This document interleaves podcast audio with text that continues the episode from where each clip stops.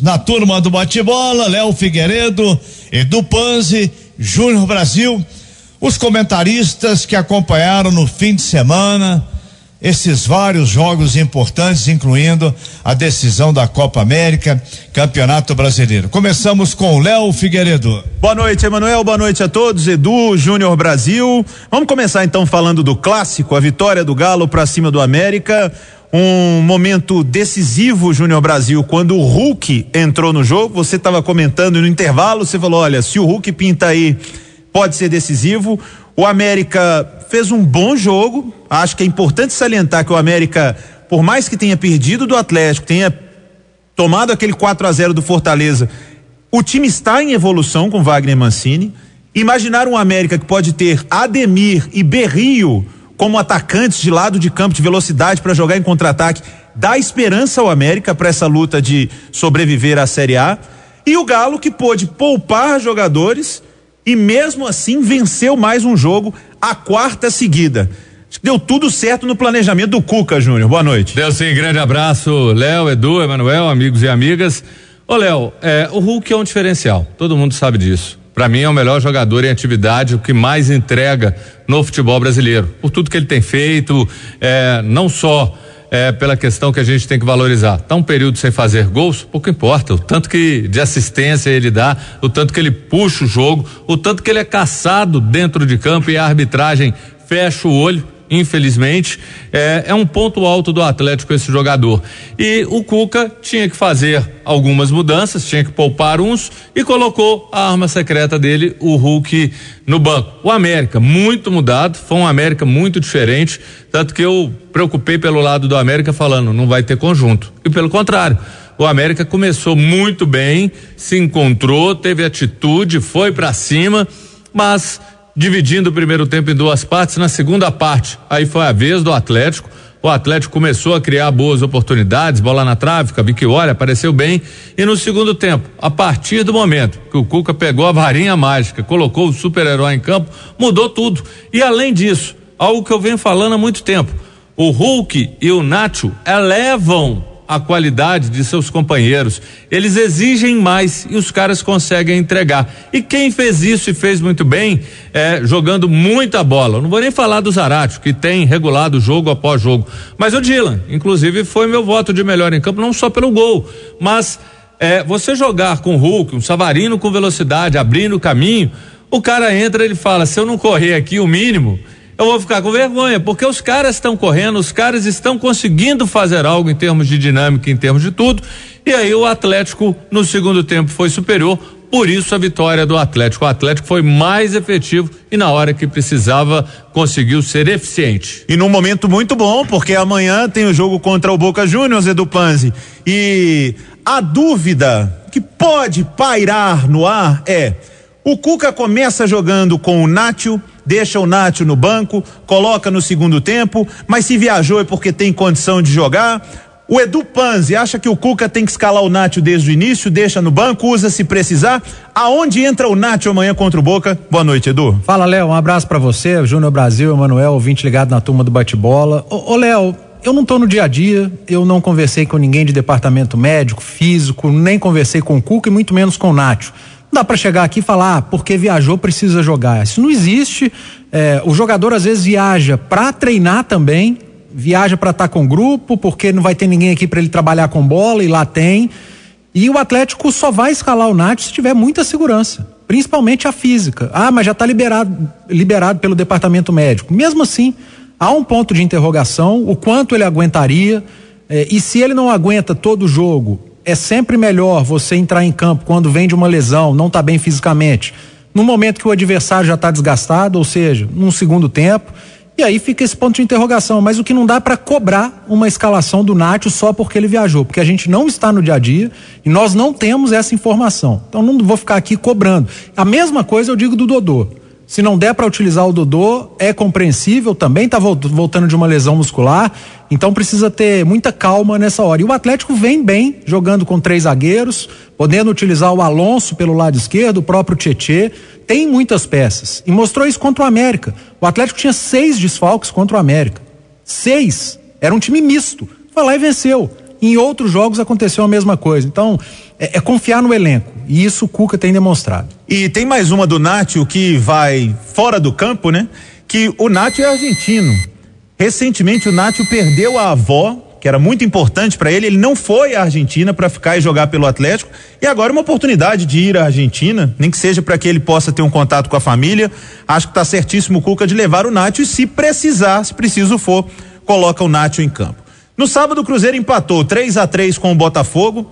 É, comentei o jogo, vi um bom desempenho do Cruzeiro. Lógico que a gente precisa é, mensurar um comentário como esse, um bom desempenho, um bom desempenho comparado às recentes atuações do Cruzeiro, um time que busca ainda um equilíbrio, que às vezes não faz gol, não toma. Mas aí quando toma três, faz três. Cruzeiro está vivendo esse desequilíbrio, mas com algumas coisas boas, como principalmente o Marcelo Moreno, entrando e fazendo dois gols. Quem sabe, ainda é cedo para dizer o Moreno vai chegar e vai resolver, mas quem sabe é um início de um resgate de um jogador que tem história com o clube, que pode ajudar tecnicamente nessa maneira, fazendo gols.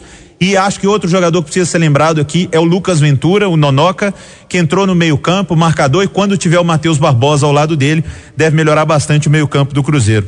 Como é que o Mozart vai achar esse equilíbrio, Edu? Vai ter uma semana, né? Ele vem falando há um bom tempo que precisa de tempo para trabalhar, desde que chegou não teve, tá um mês é, no cargo de técnico do Cruzeiro e não teve uma semana cheia. Ele vai ter essa semana cheia, jogo no final de semana contra o Havaí e a próxima semana também cheia. É aproveitar esse momento para dar a cara dele ao time, para ajustar alguns problemas, alguns não, né? Para ajustar vários problemas que a gente tem visto no Cruzeiro. É, eu só acho que o Cruzeiro conseguiu ser melhor que o Botafogo no jogo. Não consegui ver evolução, é, não consegui ver o Cruzeiro melhor do que em outros jogos. Eu vi o Cruzeiro melhor que o adversário que não foi bem também. Mas continuei vendo as mesmas falhas individuais, falhas de posicionamento e um time mais uma vez dependente da bola parada. O Marcelo Moreno entrou, fez um gol de pênalti, um outro gol. É muito importante para ele, Marcelo Moreno, e um gol contra. Então, é o retrato daquilo que a gente tem visto do Cruzeiro ao longo dessa Série B de 11 jogos e 11 pontos, uma média de time rebaixado. Ô, Júnior Brasil, e para sair dessa média de time rebaixado é Marcelo Moreno e mais 10? Concordo, Marcelo Moreno e mais 10. Tem um detalhe, viu? Primeiro, tirar o jogador improvisado, no caso Sobs, que é, além de não estar tá rendendo. Acho que esse é o grande lance que está escalando o Moreno nesse momento. Sim. O Sobs não tem jogado nada.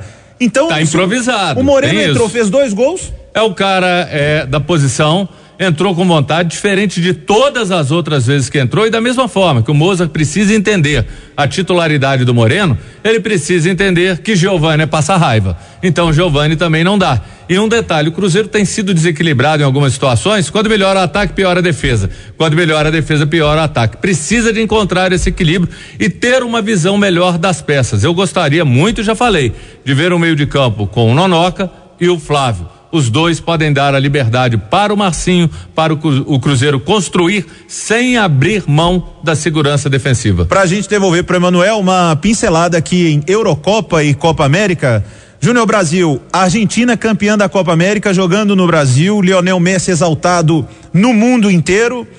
Foi merecido o título da Argentina? É até difícil falar merecido, mas os números do Messi são merecidos. Por mais que tenha sido protagonista, tanto o Messi quanto o Neymar, mas o Messi teve números muito positivos. A seleção da Argentina foi a que mais encantou? Não, mas talvez não tenha tido uma seleção que encantou. Eu vou ficar, viu, Léo, nessa parte aqui da Copa América com uma coisa que falta a, aqueles que são ídolos brasileiros. No momento da comemoração, na hora que tava lá o Messi, todos os jogadores que iam começar a zoar com aquela musiquinha, os brasileiros, o Messi balançou o dedinho, não, eu não compactuo com isso, parem e saiu. Isso é o ídolo. Isso é o cara que está acima de qualquer picuinha, de qualquer bobaginha. É um exemplo. É um exemplo, inclusive, para mostrar. O futebol não nos transforma em inimigos. Exatamente. Não pega muito mal quando o Neymar vai para a rede social e se manifesta com quem torceu para a Argentina, mandando ir para aquele lugar e tudo. E hoje o Thiago Silva,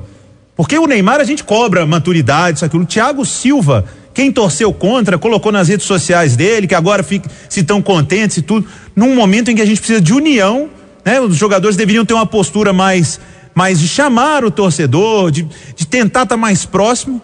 Enfim, belo exemplo deu o Messi. E a final da Eurocopa e do Panzi chegaram as duas melhores e ficou bem entregue o título à seleção italiana? Ô Léo, eu acho que a Itália foi a melhor equipe da competição, não só porque foi campeã e porque venceu a final nos pênaltis, mas da primeira fase foi a melhor, foi a seleção que mostrou algo diferente daquilo que a gente está acostumado com a Itália. O Mantini conseguiu é, dar a esse time um poder ofensivo que há muito tempo a gente não via. Então, por isso, é, o, o título ficou em boas mãos. A Inglaterra foi uma equipe que cresceu durante a competição. É uma seleção jovem que pode dar muito trabalho numa Copa do Mundo. A Itália nem se fala, mas foi uma grande competição com grandes surpresas, grandes seleções, grandes nomes, mas ficou na mão de quem mereceu desde o início, que foi a Itália. 6 horas e 51 minutos. Emanuel, não pode brincar com a Itália, né? Quando chega, leva mesmo.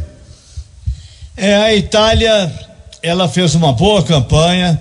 A seleção está recuperando prestígio já de algum tempo, muitas partidas invictas, jogadores de cara nova que a imprensa mundial não conhecia tanto, mas foi uma bela competição, sem dúvida, muito bem organizada.